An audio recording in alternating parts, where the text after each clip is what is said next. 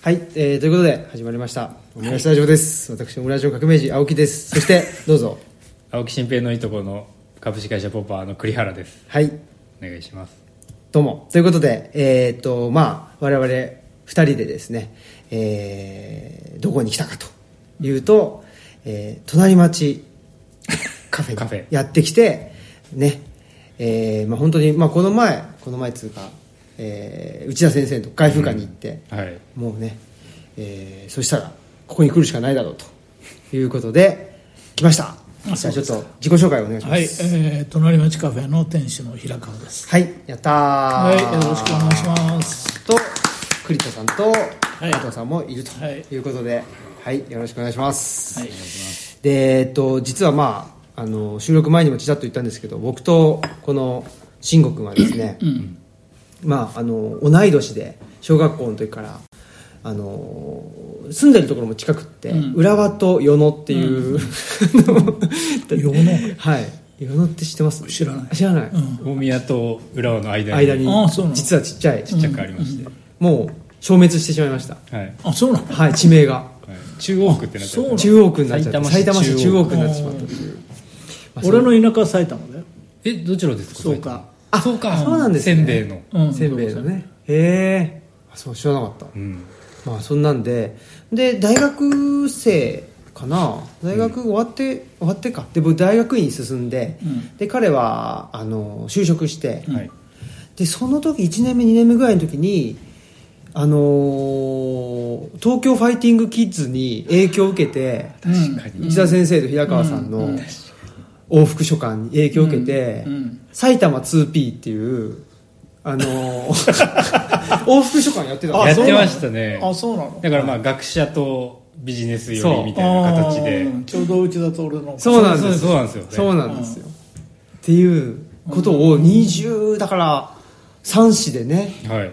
やっててそれでまあなんやかんやあって、まあ、お互いに、あのー相応の苦労はしましていろいろ。ああれっていつぐらい？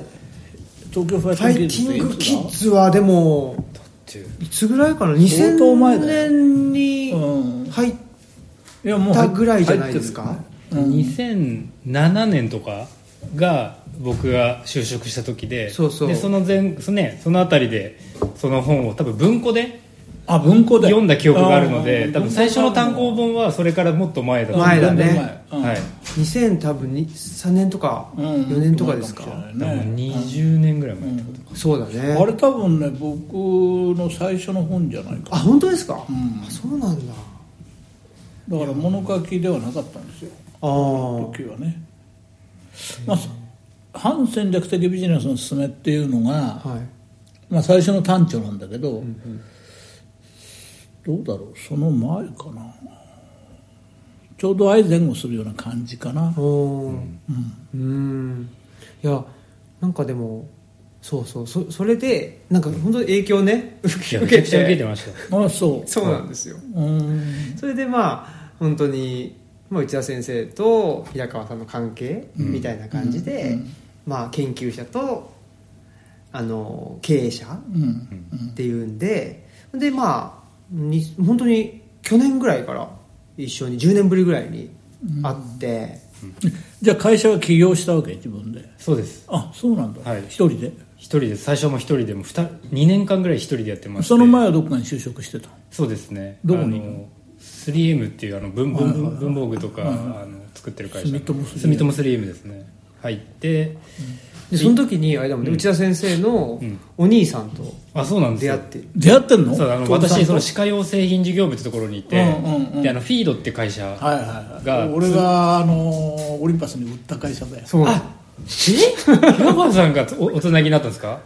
そうそう俺がつないだ俺オリンパスの当時あのコンサルタントをやっててさ。でオリンパスがオリンパスっていうのは やばいよね。やばいわなんだえっ、と胃カメラか。はい。胃カメラ部門と電子顕微鏡の部門とそれからもう一つなんだっけな。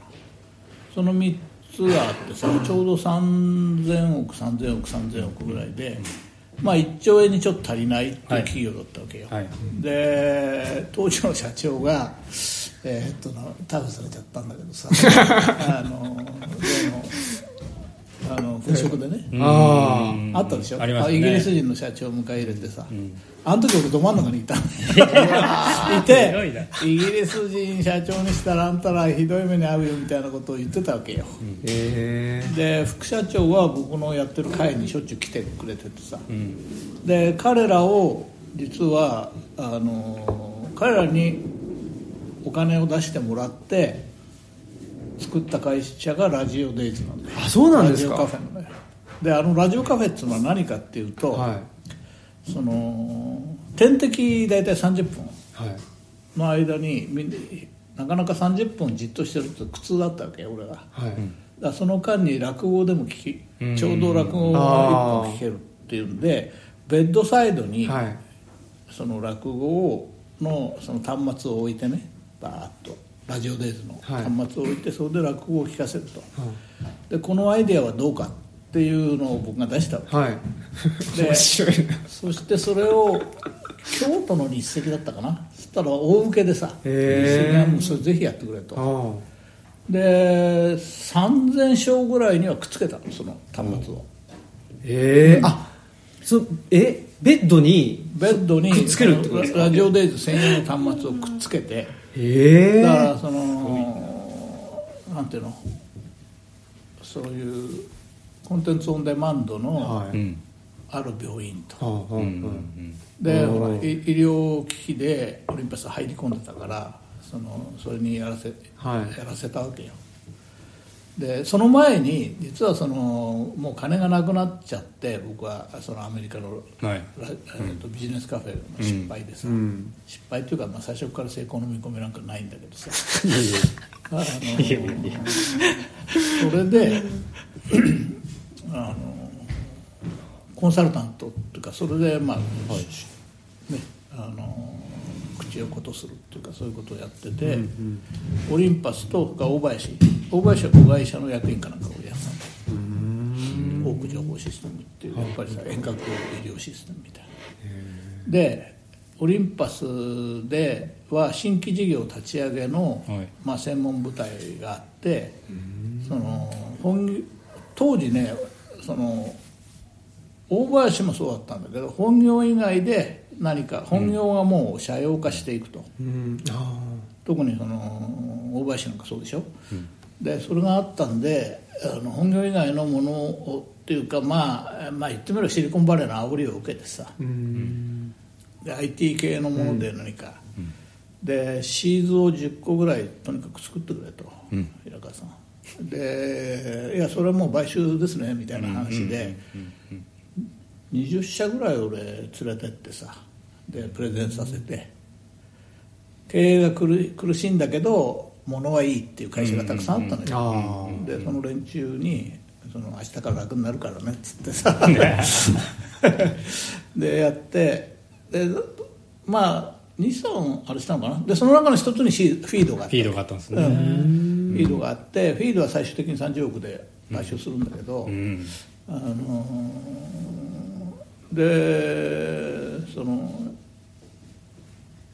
平川さんもなんかやってくんねえかみたいな話でいや僕はもうそもういうのをやってもうまくいきませんからみたいな話ででビジネスプランだけ作りますと。でそれ買ってくれませんかって言ったわうん。けいくらだって言うからさ、えーとね、3000万ですっつってさ。うん。でビジネスプラン書いたの。こんな1000ページぐらいある。へえ全部も書いてあるわけ。技術的なことから、ものすごいビジネスプランだよ、2冊。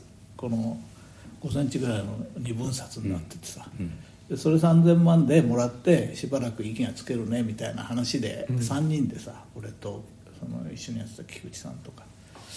で「あ売れ売れたよこれ」っつってさ、すっごい値段なのにさ売れちゃったよみたいな話でさ。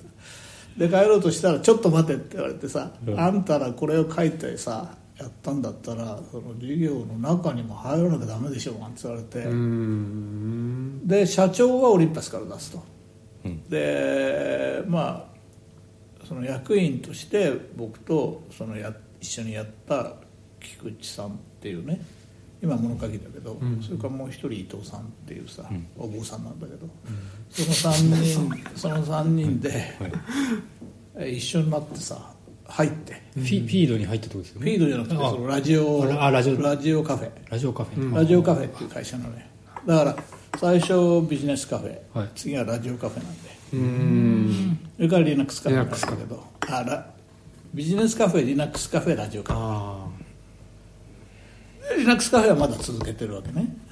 でラジオカフェをやってでまあうまくいかないわけだ。全然、うまくいかないっていうのはあのい医療あの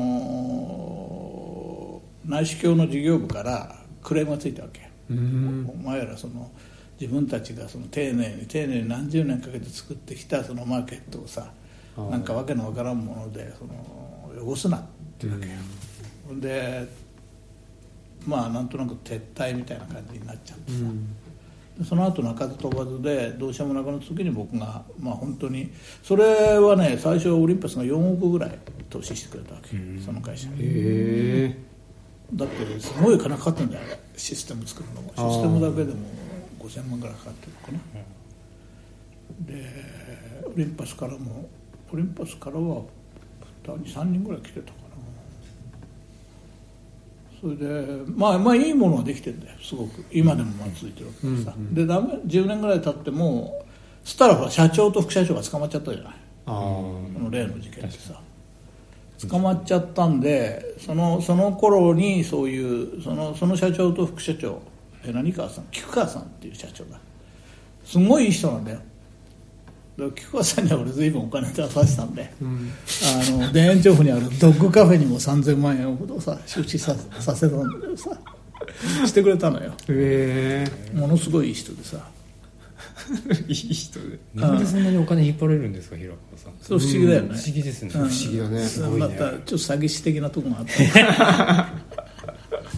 それはねそれはでも秘訣があるのよ。はいあの当時はねやたらとそのプレゼン資料をみんな作って、はい。そのこのビジネスプランにはお金を出してくださいっていくわけよ、で俺何の時かな。なんかでああ当時あのすごいスーパーコンピューターの会社があの有名な人のところに行ってそのプレゼンをやったら平川さんねそんなこんなプレゼンやってるけどさ、その相手は社長とかそういう役員で聞いてるわけじゃない、いや社長の方見たことあるってわけちゃんと、で彼らは僕が説明してる間にペラペラペラとこうめくって先読んでるだけだよと。早く終わんねえかなと思ってると、ダメだよそんなのと。何ページも書いたら。1枚にしろってわけ。あうん。でこう1枚プレゼンにしたわけよ、だからもうプレゼンそれはもうすごい革命的でさどこ行っても1枚ポンと。あそれだけでも済ませる。だからそうやったら見てくれるからさ。1枚プレゼンを作ってで最初に言ったのは NTT データでさ。うん。で3000万円ゲットしたわけよ。へえ3000万円出してくれて。それから次に今度アメリカ商工会議所行ってさ。でそこが1億2000万円出してくれて。へそれから三菱銀行それから中央商工中金み三井のファンドそう軒並み。えそれでも3000万単に1枚にすりゃいいってもんでもない。ないですそのね。まあでもそれは聞いたのよね。つまりそういうプレゼンをする人がいなかった。いなかったんですか？うん、いないのとそのプレゼンっていうのはあの当時はそのネットの時代だからみんなビジネスモデルを考えてたわけ、はい。こういうアマゾンみたいな、はい。だから在庫なしでどうこうで僕の場合はそうではなくて商品は何で買い手は誰で売り手は何をしなきゃいけないのかっていうのを非常に明確にあそれだけをこうだからそういうプレゼンコンテストみたいなのを主催してさ、法政大学で俺やったのよ。うん。でたくさんそういう投資マネーを集めたい人たちが来てさで前にベンチャーキャピタルを20人ぐらい並べてさ。うん。でその場で手挙げてくれと。あのマネーの虎だよ、はいはいはいはい本当だ。であなたに、ね、1000万円出すとか2000万円その場で言ってくれっつってさ。へえ誰も出さなかった。で僕のところにはだから俺あれ1か月ぐらいじゃないかな。1か月で5億ぐらい集まっちゃってさ。えー、なんでそれもでも、その5億は3年で使っちゃったけど。それが不思議なんですよね。それは不思議だね。不思議。いやなんか内田先生からも聞いてるのはそのあのアーバントランスレーションっていう翻訳うん。の会社を立ち上げてで内田先生はもう途中で抜けちゃった。2年でね。2年で抜けたと、大学院生の時田先生大学院生で大学院に戻った。戻ったって感じなんですか、で平川でそそれを言う時に、まあ、結局アバントランスレーションはなくなっちゃう。ですごくすごい成長したと、でもなくなっちゃう。その時に平川が誰でも連れてきちゃうんだよっていうよく言うんですよ。そうそうそう。それ本当なんですか？本当ああそれなんで誰でも連れてきちゃうんですか？断れないですよ そうなんだ。ええだからそのなんつうのその会社をやりたいわけじゃないんだよね。あそういうなんかある種のコミュニティみたいなものを作りたかったんだと思うんだよ、はいだから会社がだんだんそのその後どんどん成長するじゃない、あはい。で50人ぐらいにななってな事業部ができてさ。でその大きなオフィスに何人もいるとさそれ見てるだけでもうなんかげんなりしてきちゃってさ。うーん。で それげんなりはししちゃうと。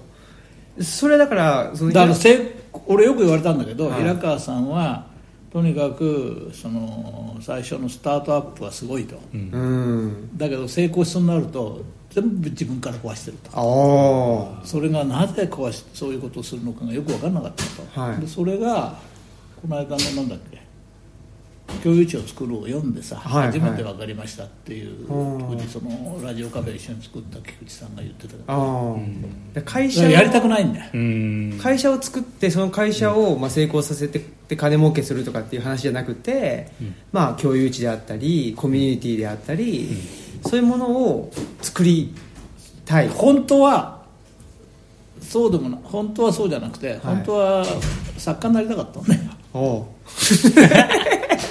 で作家になれなかったから、はい。その代償としてそういうなんかまあ創造的なねはい。ことをやってその中でその文章を書いたりしてさ、はい。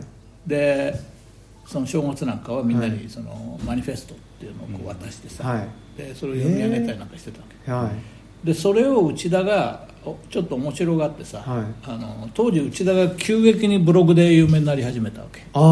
本当に急激に有名になり内田始めて。達郎の研究室。そうそうそうそう、はい。あれの最初のね。はい。でそこに友人の平川君の文章ですって載っけてくれたわけ、はい。2つぐらい、はい。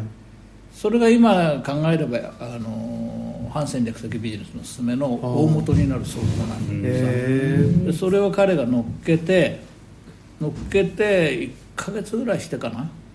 い家に帰ったら、はい。お手紙が編集者から来ててさ、はい。へ平川さんあのあの文章を読んでえはい。本にしたいと、はい。まあ、文章自体は410目で10枚ぐらいのものなんだけどさそれ何の文章だったんですか？それが社員に配る新年に。ど正月暇だからさ、まあ文章書いてみんなにさ、来年はこんな感じでいこうみたいなさ、こんな感じっていうかまあ、要は文章書いてたわけよ、それこそカルコパードなんだみたいな話を書いたりさ、へドストエフスキーの話を書いたりさ、はい。はい。してまあちょっとこうひけらかしてたわけえうん。で それを拾ってくれたんだよね。へえで拾ってくれて今のだからそれは陽性者っていう会社の渡辺さんっていう編集者なんだけど、はい。彼がその時手紙をくれなきゃもうないんだよその後ののあれは。うんでそれちょうどだからその時にちょうど最初のアーバンが上場するっていうのでアンダーライターが入ってきたわけ、それでこれどうすんだよと。会社上場とその物書きのチャンスが目の前に転がってきた、ああそうか。うん、それはすごい選,、うん。選択だわ。ううん。んで俺会社辞めるわっつって。社長が社長だけが会社を辞めたわけよ。へえあそう他なんですか。に社長探してきてね。辞へめたっつってさそれはもう本当に申し訳ないんだけどさ社員たちに。はさだから翌年社員全部辞めたからねあそうなんですか、うん。50人辞めちゃったあらまそんで平川さんはじゃあ作家の道を行きたくて辞めたっていうことなんですね。うん会社経営が、もう辞めたでもまだまだそのその当時俺9社ぐらいの取締役やって それ整理しするのに時間がかかるわけでしかも借金があったからさ。その会社立ち上げる時の借金ってことですか？いろいろね。経営上と特にそのリナックスカフェは借金が溜まってて1億円ぐらいになってたわけよ。あで俺保証人だからさリナックスカフェって俺が立ち上げた会社じゃないのよ実は、あそうなんですね、うん。た立ち上げたのは俺が立ち上げたのかな。でも初代の社長は俺じゃなかった。ああ別な林君っていうのが社長やっててさ、はで途中で借金しなきゃいけないっていう状態になった時に林が祖父の代からその保証人だけはなるなと言われてるって言いながらさ俺はすごい元気としてさ「お前ね保証人になるのをそのビビっててさ社長なんかやってる資格ないよ」っつってさ「じゃあいいよ俺がやるよ」っつって俺は返しちゃったわけよそれがいけなかった。確かに外の代からね。うんその林君の言ってることは正しかったっていうのが10年後に分かるのよ。10年後にもうこれニッチもそっちもいかなくなって畳まなきゃいけないと。いう段階になるとす借1億円残ってるわけだ借金がさ。だからその時点で全部家を売ってそれまで蓄えていた5000万ぐらいあったと思うんだけどね。預貯金も全部解約して本当に丸裸で一文なしになって。まあ3 4 0万ぐらい残ってたのかな。あとはもう全部。すごいっすよね。いやだから言えなくなっちゃったんだもん。あー。一家離散だそれよおいくつの時ですか？それいくつだろう？えでもここれができる直前だよね。それだから教育あ教育これで作るにできてる。もうはいできてるできてるできてる。できてるできてる。2階でやってたの？2階でやったんだあ隣町はできてましたね。あここじゃなくてっていうこと。隣町。隣町は全然関係なく遊びでただ たださ街歩きのタバコが吸える喫茶店がないねっつんで作っただけの話なんだよ、あのせ狭い時のね。狭い時の。うんうん。でそこに栗田君が来てさそうですよね。毎日客としてさいるんだよ。こいつどこも行くとこねえのかと思ってたんだよ。今やもう大黒柱になっちゃったそうですよね。いやだからその謎なんですよ謎です平川さんって。ねあの非常に。謎でしょ。う自分のもよく分かんないよ。はい。いやそれで、まあ、あの内田先生と平川さんの関係でいうと、うん。確かに経営者と学者ではあるんだけど、うん。明らかに内田先生の方が合理主義者なの、うんうんうん。完で全な合理主義ですよね。で平川さんの方がなんかロロマンチストというか、そうだね。詩人的な。ね。絶対そうなんですよね、うん。で僕らの関係もそうなんですよ。あの慎吾の方がなんだろうね。なんかまあ、ロロマンチストだしあそうな義理人情とかって言えちゃう、うん人？で僕あんま義理人情とかよくわからないっていうかあそうなんだ。はい。まあさ再帰的義理人情っていうか 義理人情を取り戻したいとは思ってるんですけど感覚としてはちょっとわかんないっていうかなんかうん再帰的近代化ってあるじゃないですか、うんそういうような一回なくなったものをもう一度うんうんうん再設計して取り戻したいとは思ってるんでまあすけど、寅さんだもんね。そうなんですよ。うん。でそのためにあの寅さん一生懸命見たりとかしてて内田先生もそうな気がするんですよね。なんか内田先生自身はよくわかんない。よあのあんまり義理人情とか多分わかんないんじゃないかなと。で一生懸命武道が稽古して取り戻そうとしてんじゃないかという気はなんとなくしてるんですけど、今度の小説に俺すごいその辺書いて自伝的な小説だからさもちろんフィクションなんだけど、はい。書いてるんだけど一番の違いは何かっていうとほ内田達というのは、まあ、庄内藩のあの要するにし新朝組というはい。武士が、えー5代ぐらい4代ぐらい前か。がその割と中心的な人間だったんだよ。はい。でつまり武家官僚なんだ武家官僚の末裔なの。あで日本の文学っていうのは基本的には武家官僚の末裔がなってた。うん。このランティエっていう、まあ、フランスなんかでいうと年金生活者。がの極潰しみたいなやつらが、はい。頭はいいけどね。あで金はあると、はい。そういうのがあの文学をに志してるわおー。け日本もそうなの志賀直哉にしても白樺ファンの連中だとかそれ以前まあの労働者じゃないという。労働者ではない。はい。でその最初になんていうのかな工場労働者っていうかえー労働者とか商人だとかそういう系譜っていうのが現れたのが芥川龍之介なんだよ。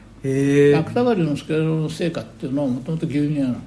あで彼はその親戚には武家官僚がいるんだけど、はい。まあまあそういう。でそれをその系譜の中で芥川堀達夫、はい。それから立原道蔵っていうラインが、まあどっちかっていうと商人だとか、そういうまあ労働者に近いはい。ヨーマンなね。あの独立自衛農民みたいな連中がだからそれまではさそういう人間はその生活するのに精一杯だから文学なんか絶対やっちゃいけないと、あの俺もよく言われてたんだよ工場だからさ、その大学なんか行かな行っちゃダメだと、うん。頭でっかちになるだろう手に職をつけろっていうもうそれがもう合言葉でさうーん。だからここに来てみると僕の周りに例えばその伊藤博美さんだとかさ、それから小田島隆の典型なんだけど、そのみんな工場の息子なんだよ。ん。息子や娘なの、でね工場の息子や娘っていうのはこれはねガキの頃からそうだからさあのそういうのが身についてるから会っただけで同じ匂い感じるんだうよん。わかるなんかなんとなく油臭いんだよ。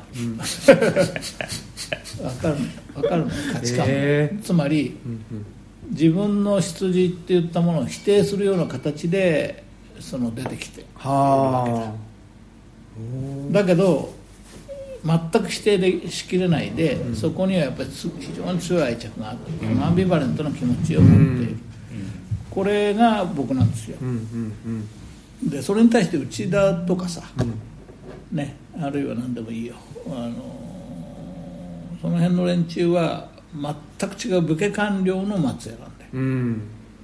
だからなるべくしてな作家うんの書きになってるわけ、うーん。だから文学じゃないでしょ内田は。うんうん。ねあ書いてるものですか？全然文学文学的なものは何もない、うんうん書けるんだよ。書けるんだけど興味ないんだよ。ああほう。詩なんか全然興味ないんだよはい。文学に興味があるっていうのは全然別なんだよね。その文学しかつまりそういう他の教養ないからさ。文学はそういう意味での教養いらないわけだよ。文学的な感性があればさ、うん。やれるわけだからうーんその辺の違いがあってそれはいまだにねだからいまだに発見があるよ彼と話してると。そういう考え方するんだえー、違うんですか？全然違う。全然違う。だって俺小学校の5年生であいつと会ってさ、で6年生まで一緒に大騒ぎして2人で。でその後中学はほら別の中学行ったでしょ、うん。地域が違うはい。で中学高校大学と全然別だからさ、うん。会ってないんだもん。うん。ずっと内田と一緒のように思ってる人いるんだけど会ってないのよ。うんうん。で大学出て一緒に塾を始めたぐらいがもう一回一緒になんかやろうってう。ん。そうか塾をね。うん、塾やって会社やって。会社やって。まあ同人誌をそその間にはい挟まるんだけどそんな感じかな。んでもね、平川さんは、まあ、とはいえやっぱり会社をだからさ経営するわけじゃないですか。めちゃくちゃな経営だよ。経営者としての才能は全くないよ。そうですかね。いやだそのそれがでもいそのねコンサルになったりとか、だからオーガナイザーなの。ああ、ん。オーガナイザー、うん。経営者ではない昔あの東東大行ったね佐野君っていうのから平川オルグの天才だってあオルグ？あ。とにかくまあこっち来いよっつって一緒おおねまあ要するに民生の活動家みたいなもんです。はい、そそ組織化するという？そうそう組織化していく。ああでそれはなんか小学校の時に俺実力者会議っていうのをさ、はい。やばいな。やばいな。名前がすごいですね名前がすごい56人俺がピックアップして その実力者会議。その中に内田が入ってたらしいんだよ。あそうですか。実力者会議の中に。いやいいっすね。お前入れてやるっつってさ。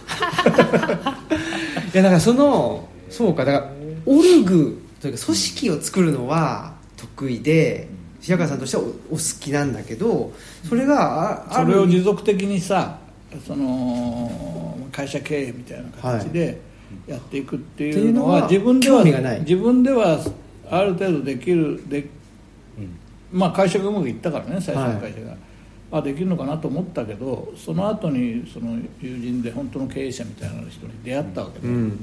あ違うわと思ってさ。はやっぱ経営者って違うんだと思ってさ、よかったやってなくてっていうのあが、へえそうそう。だと思いますそれちょっとし慎吾君いやっぱり辛いですよね。自分でその、まあ、我慢したりとかなんていうんですか。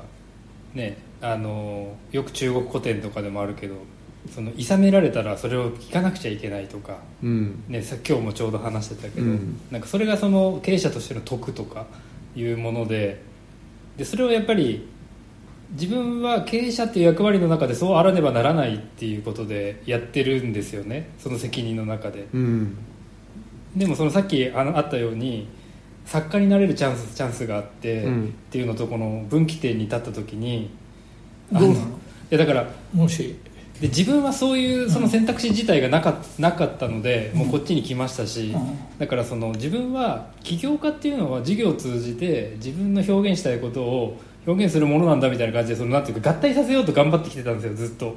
うん。でもやっぱり自分を納得させよようとしててね。そう事業と表現ってあのね、まあ、そういうふうに言えるけど表現活動とやっぱり別でニーズがあってそこに合わせていくみたいな、うんうん。あの話なのでなんかこれはちょっと自分の中で考えてるなんていうんですか言い訳だなみたいな感じで最近はもうそういう自分は表現者だみたいなねでもだからその起業する前に陶芸家にねあそうそうそう。なろうと思った陶芸家になりたかりとったんですよか。詩人陶芸家になりたいとそかれはなかなか大変だね。そうだからあの今こうやって新平とかとお話ししててめちゃくちゃいいんですよね。そその なんていうんですかその経営者としてのじゃない領域なんで、っていうのまあは、新平君はよく分かんない人間だからね。そうですね。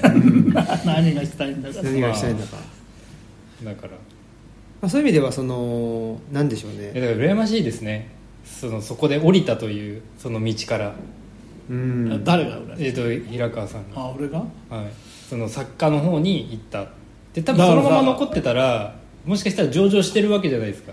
してただかかもしれない。らそれがすごく自分にとってはある段階で恐怖だったわけ。ですようん。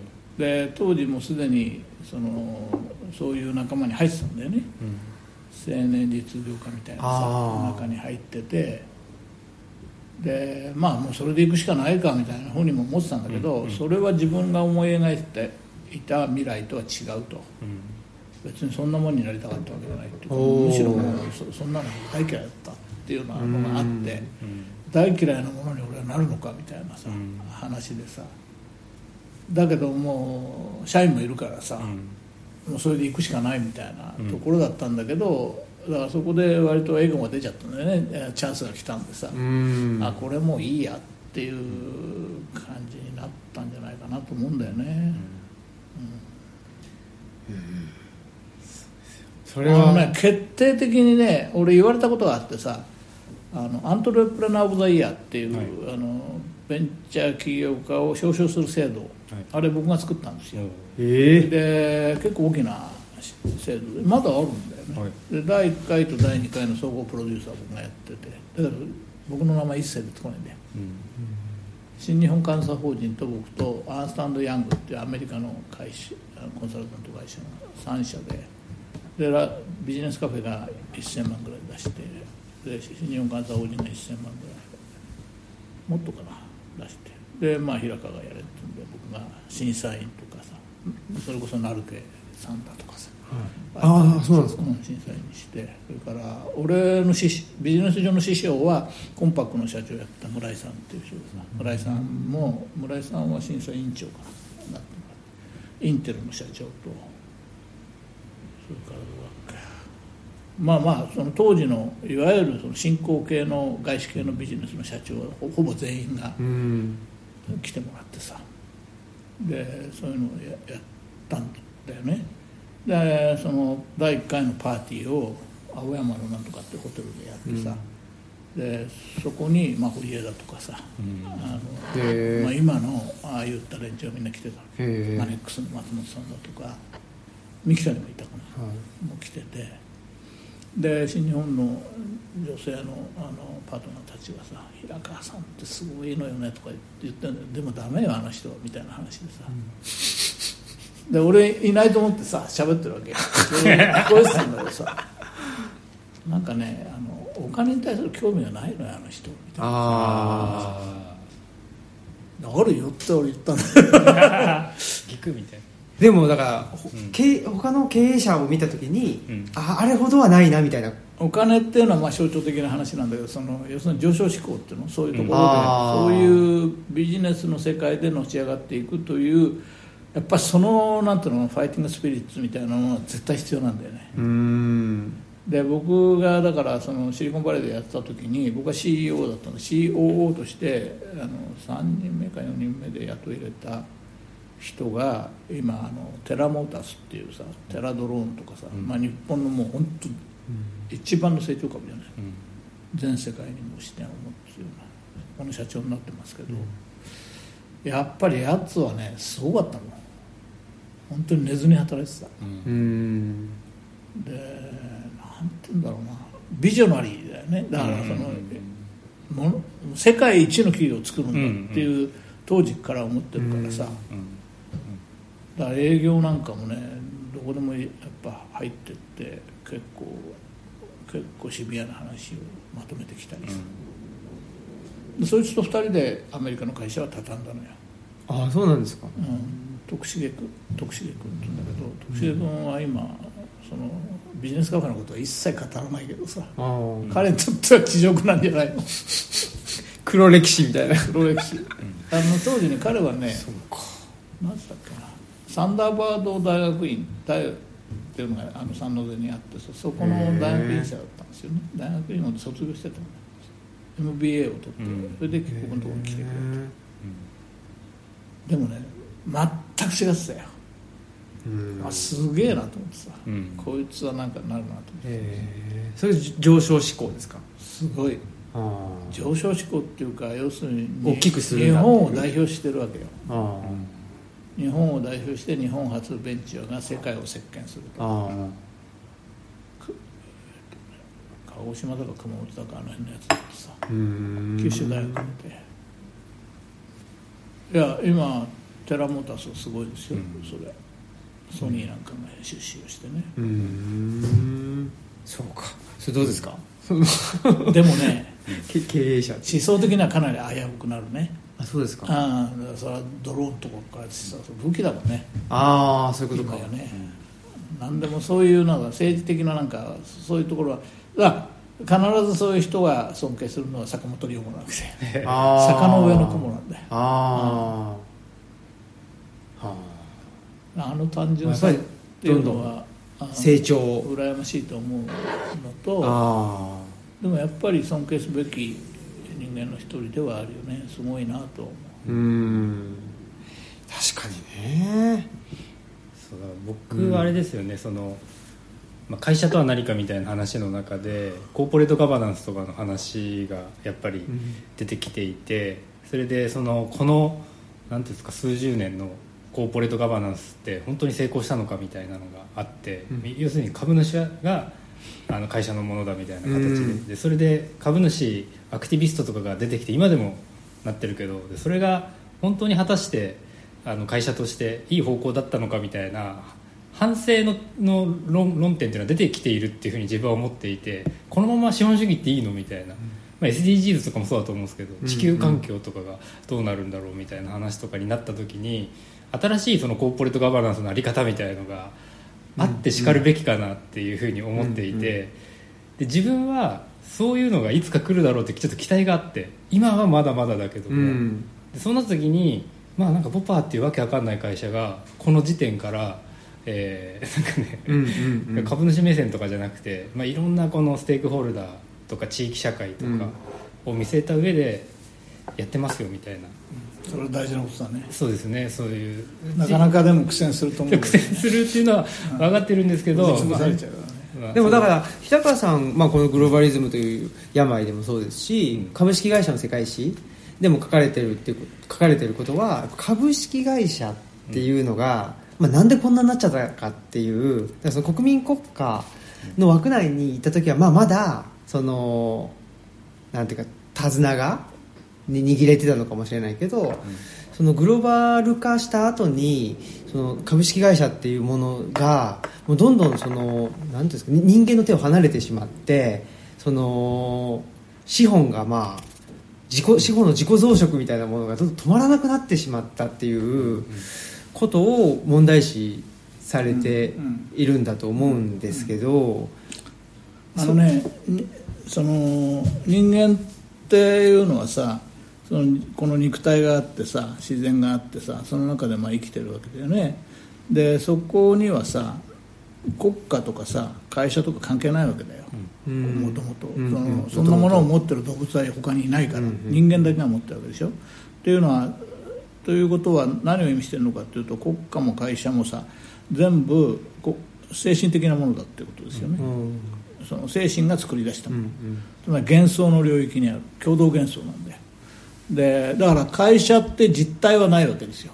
会社の建物はあるし、ね、社長っていう人はいるかもしれないけどそのポパならポパっていう会社はないんですよ、それは実態じゃない。幻想として、ああのねポッパーという枠組みだけがある。だから国家も一緒なんだよね、だから国民国家っていうこれは1648年のウエストファリアで決めたウエストファリア体制ですよね今ね。その時の便宜的に作った国家なんですよね、国民が国家。その前の国家って何かっていうと王権国家ですよね、王の土地、王の親民だったわけですよ。日本の場合は各藩だったわけだ。藩主がいて。だから日本の中に国がたくさんあった、だからそれもそれぞれがみんなあれなんだよね。あの幻想のものなんだけどだからちょうどその周辺にいる人たちはよく分かんないけど国と国がまたがってる間に住んでる人は一体自分は何なのかってよく分かんない、幻想を共有できないという共有できない、だからアメリカもだから1970年代に「ルーツ」っていう番組ができてさアイデンティティっていうのが問題になったわけだ、だからそのアフリカ系のアメリカ人ががたくさん奴隷としてアメリカに、ね、三角貿易で連れて行かれた。と。気が付いたら自分はアメリカ人なんだけど自分はアメリカ人じゃねえだろ。うというふうに思う人たちが出てくる、これが最初のアイデンティティポリティクスなんでそれが今急にまた出てきてるわけ、でこの間出てきてるのはそのアイデンティティポリティクスね。自分とはな、何なのかっていう、そこをバネにして何かその政治っていったものを動かしていくっていう手法が今非常に盛んになったことと、もう一つはその起業家たちが、まあいわゆるなんていうのかなちょっといいことを言う、うん、意識高い系企業家たちがさ出てきたわけですあの多分彼はその一人で意識高い系企業家たち、この人たちは例えば気候変動とかさそういうことには意見を言うんだよ、巨大な企業の。言うけどさダボスに1500台のプライベートジェットで乗り込んでいってそういう話をしてるわけね、どんだけ環境を汚してるかだよね。その連中が環境がどうだってことを言ってる。だからまあなんちゃって環境保護主義者、だから例えばその性同一性の問題に関してもみんななんちゃってなんですよ、でこの関係をだ最近読んだそのあの新しい保険制にやってくるでは、うんうん、中世においては王貴族がいてその貴族の取り巻きに聖職者たちがいた、うん、でこれが第一身分なんですよね、うんうんうん、あ第一身分はまあ貴族。第二身分が聖職者。で第三身分が労働者、で聖職者たちが、まあ、いわばその免罪符を与えたりしてさ、その暴発を抑えてえー、そのそのいわゆる封建体制を守っていった、うん、役割を結果的にはしてしまったと、うん、で今もそのいわゆるその文化人たち、うん、これが中世の聖職者と同じだと。その左翼、はい、バラモン左翼っていうふうにさピケティなんか言うんだけど、えー、この連中が、まああのでその第三身分っていうのはその下にいる労働者と、はい、それから独立自衛農民ですよ、うん、ヨーマンと言われる。この連中はどんどんどんどん窮乏化していってるわけ。うん。だから労働組合全部潰されてうん。窮乏化してるでしょ、だからその中世においてはその第三身分の労働者たちはみんな濃度化していくわけや。土地を取り上うげる、ん。濃度化していくかあるいは奴隷化していく。うん。それと非常に酷似した状況が今格差がこんだけ広がっちゃうとうん。やっぱり出てると、うんじゃあそのこの今のこの格差が拡大してどんどんそのいわゆる分厚い中間層が全部仮想化していく、これをどうやって歯止めかけるんだと、これこのまま進んだらもはやディストピディストピアでしょ、その鍵をじゃあ誰が握ってるのかと、でなんとなく今その巨大企業の例えばテスラの社長だとかなんとかそのいるじゃない。はい。ああいった連中が常にこうアナウンスしてるわけだ、次世代は AI ですよとかさ、なんだとか。それのあお先棒を担ぐっていうかそそのそれを生やし立てる役割として落合陽一とかああいった連中がね。なんかそのこれからはこうだみたいな、うんうんうんあああだこうだみたいなことを言ってると、本当だけど労働者沈黙してるわけだよ。うん それが爆暴発したのが黄色いベストの運動とかさ、うん。フランスの。もうあれは右翼だか左翼だかよく分かんないわけ確かにですね。だから右翼左翼っていうようなあれがもうもはや意味がなくなって、左翼そのななんちゃってなんていうのかな環境主義者っていうか意識高い系経営者とさだから意識高い系経営者は大体アメリカにおいては民主党支持なんだよね。だからトランプがあんだけ人気があるっていうのはトランプはその右翼を代表してんじゃなくてその第三身分の人たちの代表なんだよ、ラストベルト。ラストベルトの人たちの代表として人気があるん。だ非常にねじれてるんだよね。確かに。でその人たちは何でしょうね。まあ今の社会をとりあえずぶっ壊してほしいと思ってるわけですかねトランプ支持する人たちは。まあまあそうだね。だからお高く止まっていいことを言っているそので裏実際にはなんかひどいとにかく高い税金を取ってさ、自分と要するにまあ分断しさせようとしている。分断っていうかな自分たちだけがいい思いをしている連中がいると、うん。これはもう本当人にだと、うん。でそそういうものを壊したいと。トランプは全然そのそれを壊したいと。思うトランプはもともとそっち側の人間なんだそうですよね、うん。本当は、でもその彼に託すしかないような状況になってるんだけどだからバーニー・サンダースなんかはだから若者たちには圧倒的な人気がある。そうですよね、もう5割超えてるんですうよね、ん。まあ、学費の無償化であったり、うん。言ったり。だからその左右どちらかからも出てくるんだけどさ。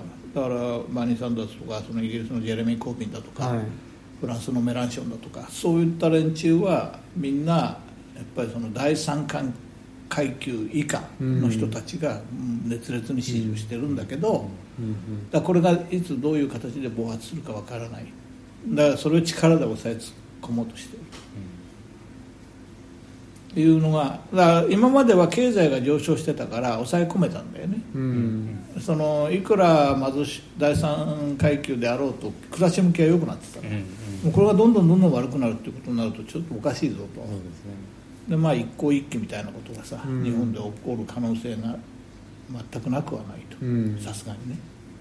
でその新しいじゃあその世界をのそのビジョンを作る人たちが一体どこにその鍵は誰が握ってるのかというのが、まあ、まあここの間僕が書いた、はい。あのあれなんだけどさそれはやっぱり第三身分が握ってるはずなんですよ、うん。握り握らなきゃいけないんだけどさ、今はなんとなくそのテック巨大テックジャイアントみたいな連中がそれを握っちゃっている、うん。これが今の状況そうですよね、でこのままだとまあそのテックのあの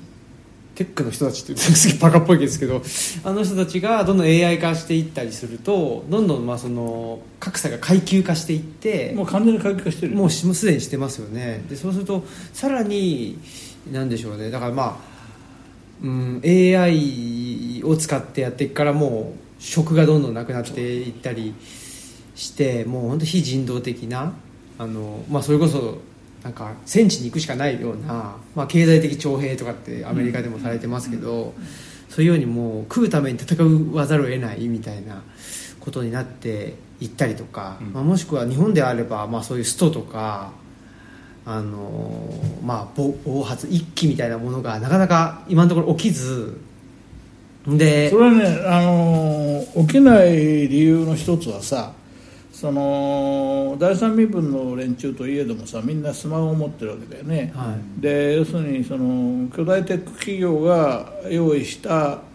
機械を使って、まあ、で彼らのその用意したその道路を使ってさ、うん、その通信インフラを使ってそこから彼らの言葉で粉飾された情報を受け取ってるわけでしょ、うん、つまりそこはもう非常にうまくやってるわけだよ、うん、つまり本当に生殺与奪の権を握られているような状況なんだよね、だからそこから反抗歯向かおうとするともう行く場所がなくなってさ、路上生活者になるしかないみたいな。ところなんですだからなんとかしがみつくためにはそのおこぼれを預かってだ濃度ですよね。彼らの土地に縛縛り付けられてそこで働いて揚げ米を取られるという状状況になりつつあると、これはねでもね俺がそのアーバンやってる頃だよ。だからもう30年ぐらい前か。30年40年前に給料の中央値社員の給料中央値が大体500万ぐらいだったんだよ。でその頃はあの例のあのあの人何つったっけ？ミニチュアカーみたいなの集めてる経済学者いるじゃん。森永森永森永森永が森永拓郎がさ年収300万時代やってくるみたいな本書いたんで300万じゃ生活していけないだろうみたいなことを話してたわけよ、うん、そしたら今や300万いかないからね、うん、誰もいかないような若年層はさ、うんうん、若年層そうですね。そうでしょ、うん、だから軒並み1000万円プレイヤーが何もいたんですよ。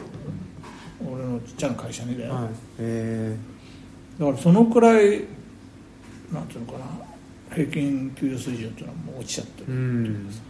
そうですね。森永拓郎さんはでも正しいことを言い続けてるんですあの人結構。最近もねする？その財務省。財務省が悪いって悪いっていうか,、うん、日本経済の仕組みを財務省が変える気がないからもうずっと、あのまあ、この30年間どんどんどんどん悪くなってるっていう話を書いてましたけど、まあ、でもそういう状況の中で、まあ、我々としてはなんとかあの それが階級階級化してどんどんね、その格差が固定化していくっていうのをどうにかこうにか、まあ和らげどどうにかこうにかこの格差がもうこれ以上広がらないようにしていきたいわけ栗原さんの立場に立つとさ栗原さんがこれからその今のあのマインドを持ちながらこうやっていってさ、やるのはすごいなかなか難しいことだと思うんだけどそのアップルが最初に出た頃って明らかにその彼らはヒッピー文化を、うん、その企業文化の中に入れたんですよ、うんうん、要するに T シャツでやると。つまりそれは僕の書いた一回半ひねりの働き方ってやつなんだけど、そのあと上下関係をなくしてとかさ、でそれが外から見るとものすごい魅力的に見えたんだよ、うん、彼らのやり方っていうのは。だからそのヒッピーっていうのはもともと主流から離れて終焉にいた人たちでしょ、うん、この人の文化を取り入れたわけだよね、うんうん、取り入れるだけだったら誰もできるんだけどそれをすごく魅力的に見せた、そこが鍵だと思うね。だからその新しい働き方とか新しいあれをかつてまあリクルートがやったけどさ、うん、そんなに魅力的には見えなかった。でもまあ一部の人たちは魅力的に見えたかもしれない、それをできるかどうかだね、魅力的に発信,、発信それをやってる人たちが、まあ、楽しんでる、外から見て、なんて楽しそうなのと。だからうちだとよく言ってたんだけど僕らがその最初の会社で成功できたのは僕ら営業でその商社とかぐるぐるこう回るんだけど回ってる時にそのみんなやっぱり話を聞きたがるんだよ。我々のでお前らなんでそんな楽しそうなの？みたいなさ。だからみんなバイクで乗りつけてさ。ヘルメット抱えてさ翻訳の仕事ありまへんかっつってさ。あなんかその自由な感じに見えたんだろうね、だからだけどその楽しそうにやってるかどうか、それを非常に苦しそうにやってたら、あんなものになりたくないっていう、要するに別なモデルになっちゃうんだけどさ、そのやってる連中がししかも実際に楽しんでいくっていうかね、僕はその最初の会社のその社訓に面白がる精神っていうのを尺にしたのよ、面白くないかもしれないと、でもまあ面白がろうよと、どうやったら面白がれるかっていうのをみんなで考えようというような形で、やってる連中が面白がってやってると人はなんかあそこになんかすごい面白そうなやつらが面白そうなことやってるって言えばさ、だからそういうところを目指せるかどうかっていうことだろうね。そうですね。ああまあ上からの改革が難しいけど、はい。うん。何がね。魅力的かしら？うん。魅力なんていうんですかね。あのよく最近言うじゃないですか。ブルシットジョブみたいな。はいはい。そのクソどうでもいい仕事みたいな、うんうんそういうふうに感じるものっていうのがやっぱりこの大手企業とかとやり取りしてるとすごく多いくて、でそういうしそういうのにずっと向き合ってると気づいたら自分は何のためにこの仕事してるんだろうみたいな、うんうん。まあ傷ついてるわけですよ、うんうん。そので無意味さによって自分が傷ついてしまう。でもなんかよくわかんないけどそういうプルシットジョブをやっていくとうん。売り上げにつながるから、それをやらなくちゃいけないみたいな現実的な側面があるわけだけどもだから経営者としてはなんかそこら辺の不分けが多分大事だと思ってて。あの現場の人たちがそういう仕事ばっかりに当たっちゃうともう楽しさとか感じなくなっちゃうんでなんかなあのそそういう仕事をどういうふうにあのこう処理していくかとかあの今自分が考えてるのはあの、まあ、業界の、まあ、いろんなうちの業界ってめっちゃ小さいマーケットなんで上場してるとかって少ないんですよ、本当にそれ以外小粒な会社ばっかりなんでだからもう MA をしてってもう業界の競争環境をなくしてしまってで競争環境なくなればお客さんに対して交渉力を発揮できるからそうすればブレシットジョブみたいになくなるんじゃねえかみたいな今自分は考えてて。でそうすると中にいる社員は楽しく できるじゃないかみたいそれ独禁法に引っかかる そういうようなそうか。そうなっちゃう。感じで考えてえどこに上場したの？あ、まえっとマザーズ、まあ、今はグロース市場って名前になりましたけどあそうなん去年ぐらいから、はい、王将ではないんだ。東証ではないです。東証東証グロースマーケットっていう。なるほどね。うん。やっぱりね上場していくとねなかなか僕とても仲良かったんだけどあの小田さんっていうのがやっぱり珍しい業種でコンサルタントなんだけどさ東証一部に上場したんですよ、はい。あの何つったっけなあの会社。えっ、と何つったっけ小田さんの会社。小田さんえ？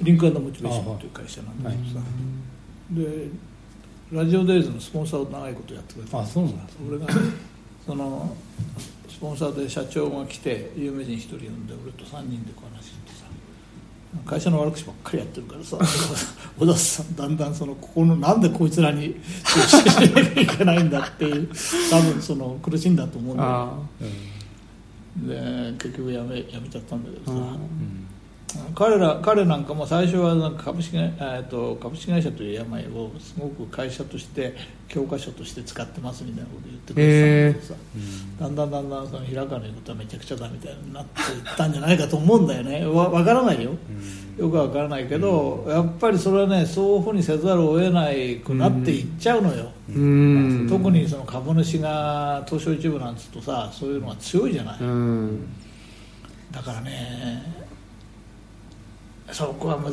しいとこだよね、そこが、あ、のそこがちょっと自分はどうなるのかっていうのは試してみたいなと思ってて、うん。まあ、それって外外の人たちが、まあ、語るじゃないですかやっぱり難しいんだねっていう、うん。でも今自分は例えばあのこの会計年度で言った時にあのこの会計年度の中でこの利益を増すためにここに売り上げを寄せなくちゃいけないみたいな、うん。でもそれは全く本質的ではなくてあの株主の目線からすると例えば3ヶ月先の売り上げをもうこっちに持ってきちゃうみたいなことをするあのするかしないかみたいなものがあって、でそれをやらなかったら下方修正みたいなことになっちゃうから、うん。株主からは怒られるうん。だろう。あと株価も減るだろう。っていうなんか恐怖心みたいなところの延長線上なんじゃないかと思ってて。今何人ぐらいでやってるんですか？今はうちは70人ですね、70人いて、はい、うん、売り上げどのくらいあるの？売り上げは10億弱です。うん。で今回下方修正したんですよ。それで、うん。でそれもなんか結局そのあのーまあああのなんていうんですか。これは本本質的じゃないよねみたいな感じで、まあ、下方修正して、まあ、株価下がってもいいからみたいな感じでこうやって。そんなことできるの？おししましょう進行基準ででも厳しいんじゃないの？いや厳しいんですけどでもでもそれは自分たちがこれまでやってきたことが別に間違ったことをやってるとは自分たちは思わないから、まあ、これでどう反応されるかわからないけど、うん。やってみようってことでやって、でまあもちろんそれで株価バーンみたいに下がるんですけどでもそれまでのことなんですよ、だからなんかうん。でもここでもし自分がこの最初のこのタイミングで無理してあのやっちゃったら、あのこの売り上げ作るためにね、先々の売り上げをこっちに持ってくるみたいなことをしてしまったら多分ずっとそうなっちゃうかもしれなくて。だそこのなんか分岐点みたいのはあるんじゃないかなって自分は思ってて。でこれがこの先もずっと続けられるかいどうかでもねその売り上げさそうね。うん。2300億ぐらいまではさあの会社って大したもんだと思うけどさやっぱりきついよねだからそのいわゆる上昇気流に乗るのはさ売り上げ500億ぐらいを突破すると、なんとなくいろんなところにも資産が溜まってるからさ、そうは揺るがなくなるんだよ。変なことしなければ、だけどさ例えば売り上げ10億20億って言ったらまさにそのね事前創業的なところもあるからさ大変です。本当にきついと思うよ。よくやってるよ。俺はもうそれに耐えられなかったもんしかもこのご時世だからね。大したもんだよそれは。うん。なんかでも、ね。そのおあの ずっとねお話聞いてるとその会社って思わない方がいいよいいんじゃないかなってね。やりたいこととか平川さんが、うん。多分モチベーションがたたモチベーション高くやってる。でモチベーションがなくなっちゃうっていうのをお話聞いてるとたなんかそのう運動体、運動体みたいなあとはなんかそういう、まあう運動？うん。組織とか。そそこの時点では多分平川さんもモチベーションがあるんじゃないかなっていうふうにお話聞いてると思ってて。慎吾もやりたいことは会社をやりたい会社をやってなんか売り上げ上げたいわけじゃなくてそうそうそうだからう運動社会運動っていうかね一種の。だからその平川さんが先ほど言ってたけど自分がやりたいのは会社じゃなくてコミュニティなんだみたいなことをおっしゃってたじゃないですか、うん。でまあ、自分もまさにそういうふうにあの多分思ってて、でそうしていきたいんですけどなんていうんですかね。あの、まあ、それがどのレベルまであのこうどどの規模までそそういうふうなままでいけるか、うん。で今はまあ新平は見てると思うけどコミュニティ的な要素がまだポパーには残ってるじゃないですか、でこれをどこまでこうあのでもあれだね。あのクレヨンさんはやっぱアントレプレナーなんだよね。だからアントレプレナーっていうのは、あまあ、通常の場合は会社の要するに起業家ですよね、ん。起業はするんだけどその後の経営はもうしないんだよ。うん。で要するにファウンダーとしてなんかストックオプションもらってもうやめちゃうの。うん。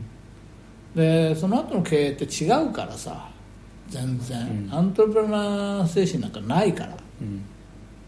だからそのげ現場はさ本当に数字合わせだとかさ、うん。細かいそのどうでもいいような仕事をさやんなきゃいけないのが現実だからさ、それからあとその70人とかいるとさもう本当嫌になっちゃうんだけどさ人間同士のさ嫉妬だとかなんとかってその人間調整、ねそれ大変でしょ、もう本当にさああいつとあいつが仲悪いとかさその給料なんかも俺決めてたんだけどさなんで自分は彼より下なのかとかさ。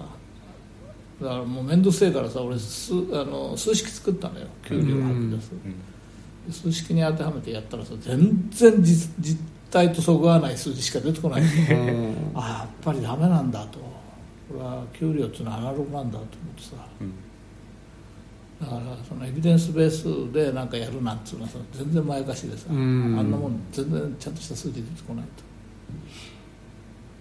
と。だから本当に難しいんですよね、うん。そういう意味では。あの実態は分かってますから だからやっぱその起業家精神みたいなうん。のが多分なんかその表現活動うん。みたいなのと多分すごく近しいんじゃないかな。起業家はそうだよ。起業家っていうのはもう本当ロマンチズムでさ、うん。あのあああしたいこうしたい金引っ張ってきてどうどうこうやってってさそれは僕もすごい興味があった。面白かった。やってて、一つの会社をだから俺じなんだ自いくつも会社作っちゃって立ち上げたんだよ。それが仕事だったんだよ。あだけど持続させていくのは全然別な話だよ。あそれからしかもそれを第二次成長今度そのさらにそのね資本金はいくら？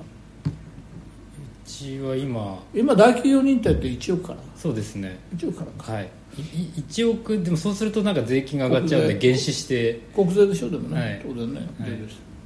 だからそそなんていうのかな。その段階によってさ全然やっぱ違うんだよね、うん。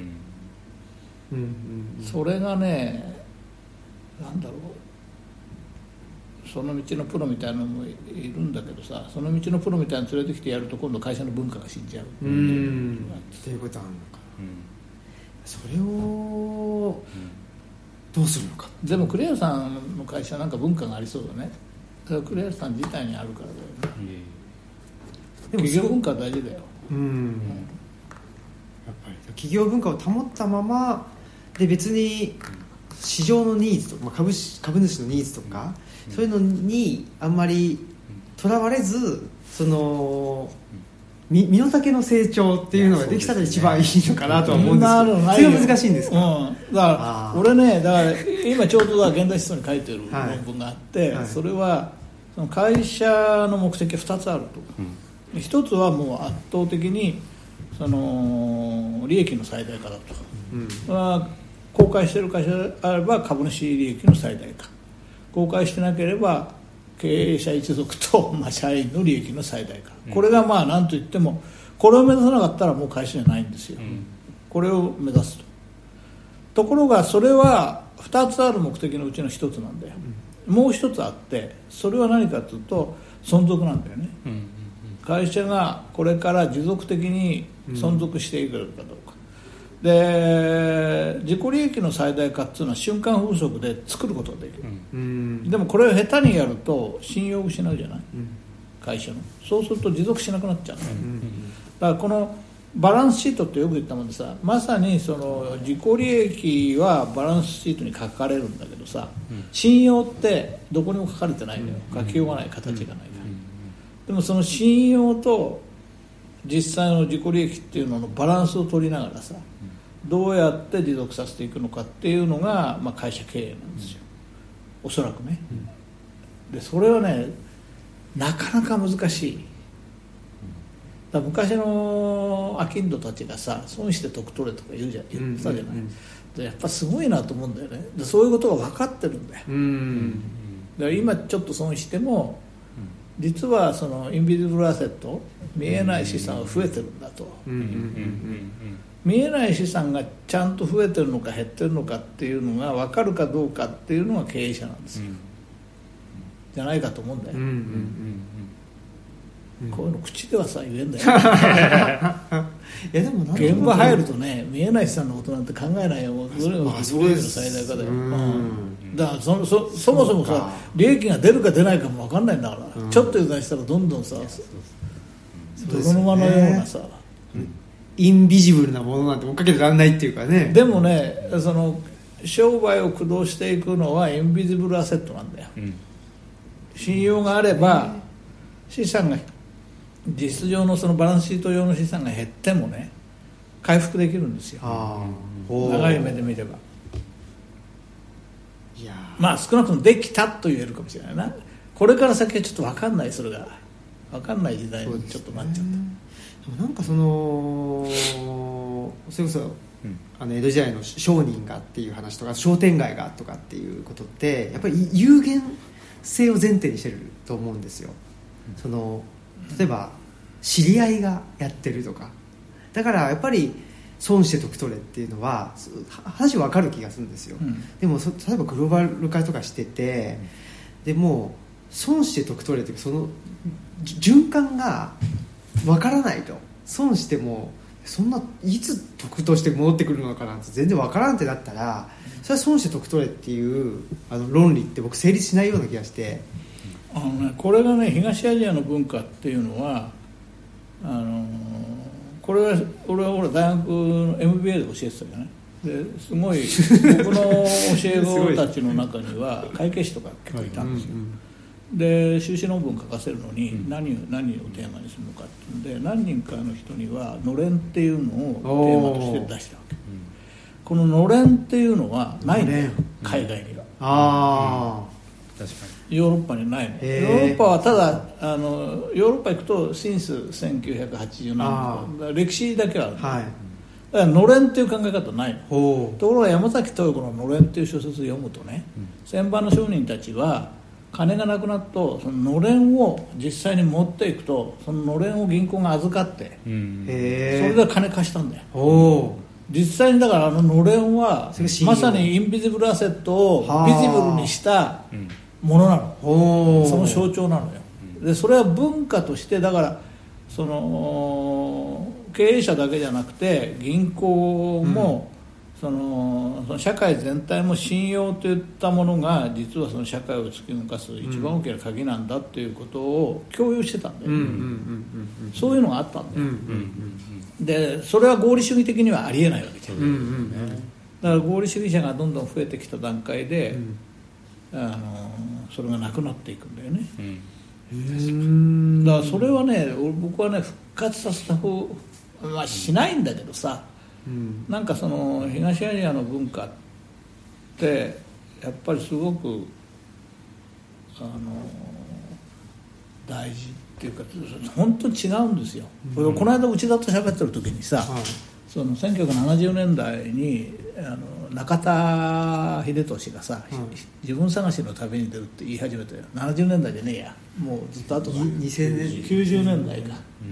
うん、あの時にさ俺直感的に嫌なこと言いやがってと思ったんだよ、うんうん、バカなこと言ってんじゃねえよみたいな話になったんだけど内田と話してたらさ内田がヨーロッパには修行っていう言葉がないんだと、うん、せいぜいエクササイズとかさトレーニングとかさ。であ。あなるほどと。でこの修行っていうのは東アジアと不足なんだよ、うん、で修行の目的とするのは何かというと防我なんだよ防自分は側転挙手なんだ。よ自分を自分を捨てる自分をなくす、だから全く正反対自分探し、自分探しが始まった時点でそれを支持する若者たちが増えた段階で日本の文化東アジアの文化は完全に180展開あの入れ替わっちゃったんだね。確かに。だから。そうかそう考えると、起業はある種自己表現なんだけど、それから先はもう修行と思えば、あでも自分は完全にそう思ってますね。あそう。はい。そうか。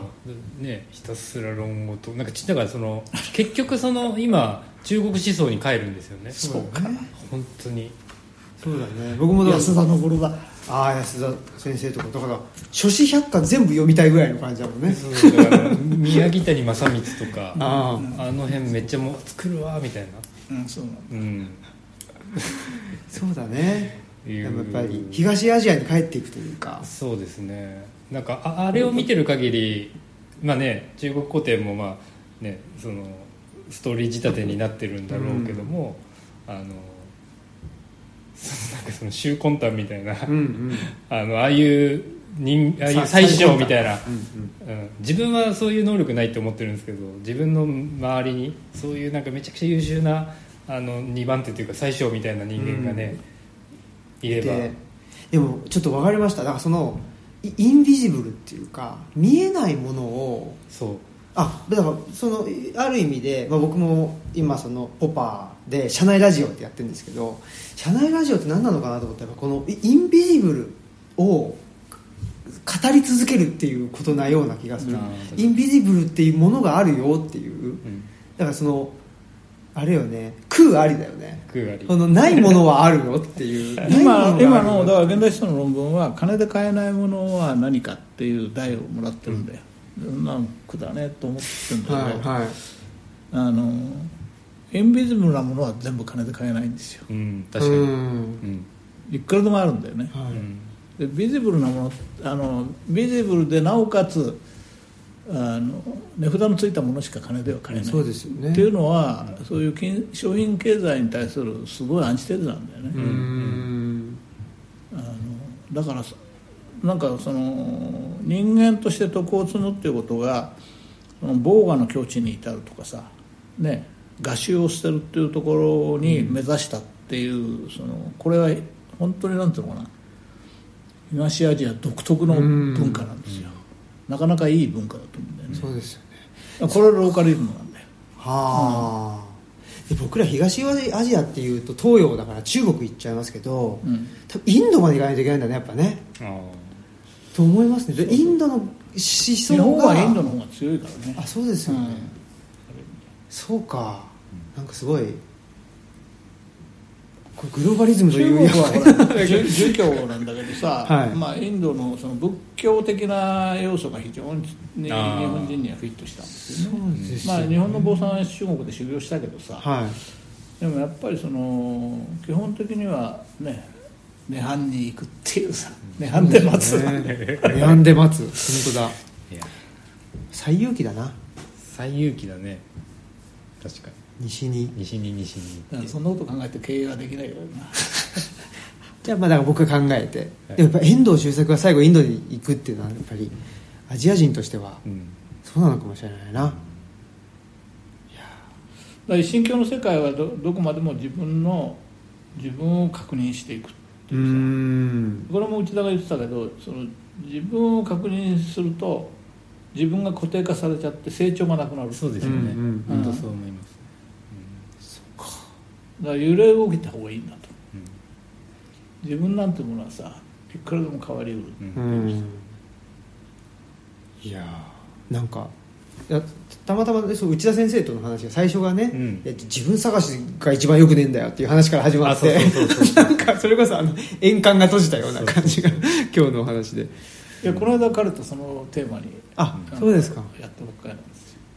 ちょうどそのなんかうちもポパーっていう名前でそのポパーのその僕その卒論で科学哲学とかをやってでその中でポパーに出会って、うんその反証主義とかっていうのでうん行ってででそれは科学哲学の領域なんですけどその開かれた社会とその敵とかっていう、そういうところになってくるといやあのプラトンとかを全否定してくるっていう、うん。その本質主義みたいなものをもう否定するプラトニズムみたいな。要するに自分探しの旅というっていうのもなんかそこから来てるっていうか、うん。この本質があるイデアがあると、うん。でこれがもうあの答えでみたいな、うんまあ、一神教の世界だのの、うん。ですよね。のロジックになってきて。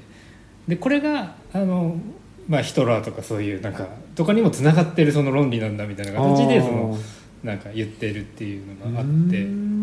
だからそのさっき言ってその東アジアとは本当に別で、そうだね。うん、東アジアはそそ常にこにな何もないわけだもんね。でポパーの立場でいうと常に反証し続ける。しかも超根本から、うんうん。常に、うん、で結果としてそのボーガンになるっていう。ボーガに至ると至ればいいな。ボーガっていうかねまあいい加減になっていくんだよ。いい加減でうん。そうですね。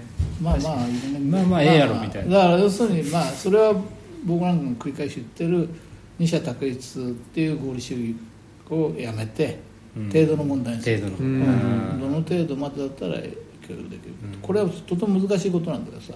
難しいいい加減っていうのは一番いい加減を見つけるってことだからさその中でねだからまああ曖昧といえば曖昧だし煮え切らないといえば煮え切らないんだけど本質的にはそそのことが一番なんていうのかな。うん。だから日本は日本人はちょっとそのこの間脅迫概念概念でさアメリカ由来のいろんなそういう二者択一の論理っていうかさそういったものにこう侵食されししすぎちゃってさ、うん。だからもう一回ちょっとそのいい加減さを取り戻すっていうのがいいんじゃないですかね、いやー。頑張りたいねということですいません。真面目な話になっちゃったね。まあそうですね。どうどうかな？真面目なまあでも、はい。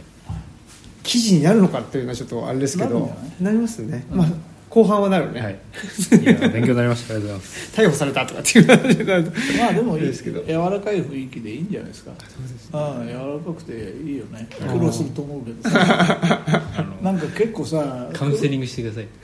昔昔さ対談したさなんだっけこの間あれ何つったっけあいつ。柳沢っていうの来たじゃん。あれ何つったっけなハンバーグバーグハンバーグバーグ？うん。何やろ鎌倉でねなんかコミュニティ作りみたいなのやってる。ああの仮想通貨みたいなの作ってへ出したりなんかしてるやつがいてさ。結構でもまあなんだかんだ言って起業家なんだよ。起業家っていうかその経営者？あ経営者っていうのかな。まあペテン師なんだよね。あどこまで行ってもさ、うん。そういうのがさそういうのたくさんいるからさ。うん。なかなかね。うん大変だよこの世界でやっていくのは。大変だと思うよ。そうその今のそのね栗原さんの感性でこの世界で生きていくっていうのは本当大変だけど頑張ってほしいね。頑張ります。いやはい、はい。ありがとうございました。またまたぜひよろしくお願いします。ということで。あはいありがとうございました。りがとうございました。ありがとうございました。さよなら。じゃあ雀荘にでも行くか